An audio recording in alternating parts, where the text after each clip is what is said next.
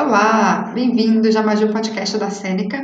Lembrando que todo o nosso conteúdo está no www.senecajá.com, completamente gratuito, e você tem que ir lá usar e tem que ir lá estudar se você quiser continuar tendo os nossos podcasts e o nosso conteúdo, porque a gente só vai continuar fazendo ele se tiver gente usando.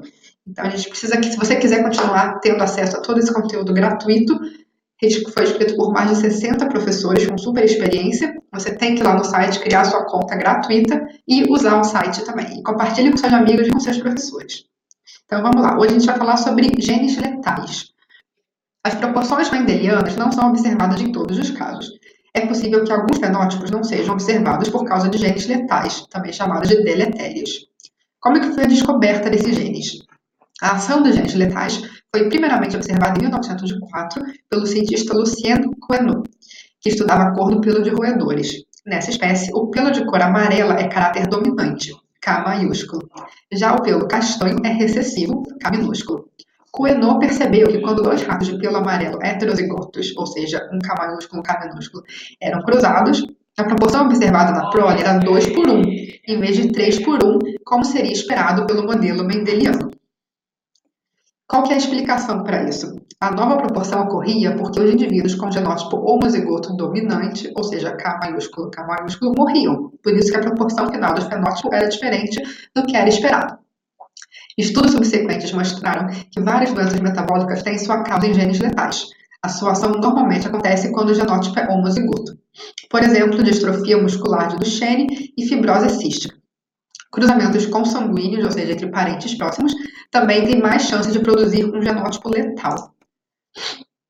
Como é que funciona o quadro de Punney em genes letais? A gente falou sobre o quadro de Punney no último episódio. Os genes letais podem ter efeito dominante ou recessivo. Quando eles têm efeito recessivo, são necessários dois alelos iguais para que o efeito aconteça. Ou seja, por exemplo, apenas indivíduos homozigotos recessivo morrem.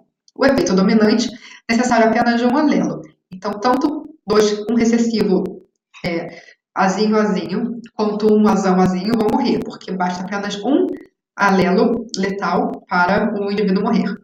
Os efeitos dos genes letais são independentes do ambiente, ou seja, se você tem aquele genótipo, você morre independente do ambiente que você está. Certo?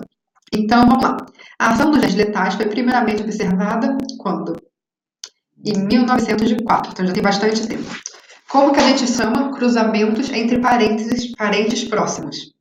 São cruzamentos consanguíneos. Quase cair da cadeira. Certo. E agora falando sobre. Mais um pouquinho sobre genes letais. Na verdade, era isso que eu tinha falado. Já acabou o conteúdo de hoje.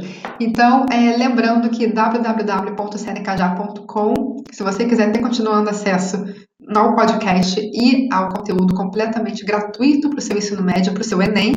Vai lá, cria uma conta, compartilha com todo mundo nas redes sociais. Pode seguir a gente, arroba Seneca, já. E usa, usa, usa. Até mais.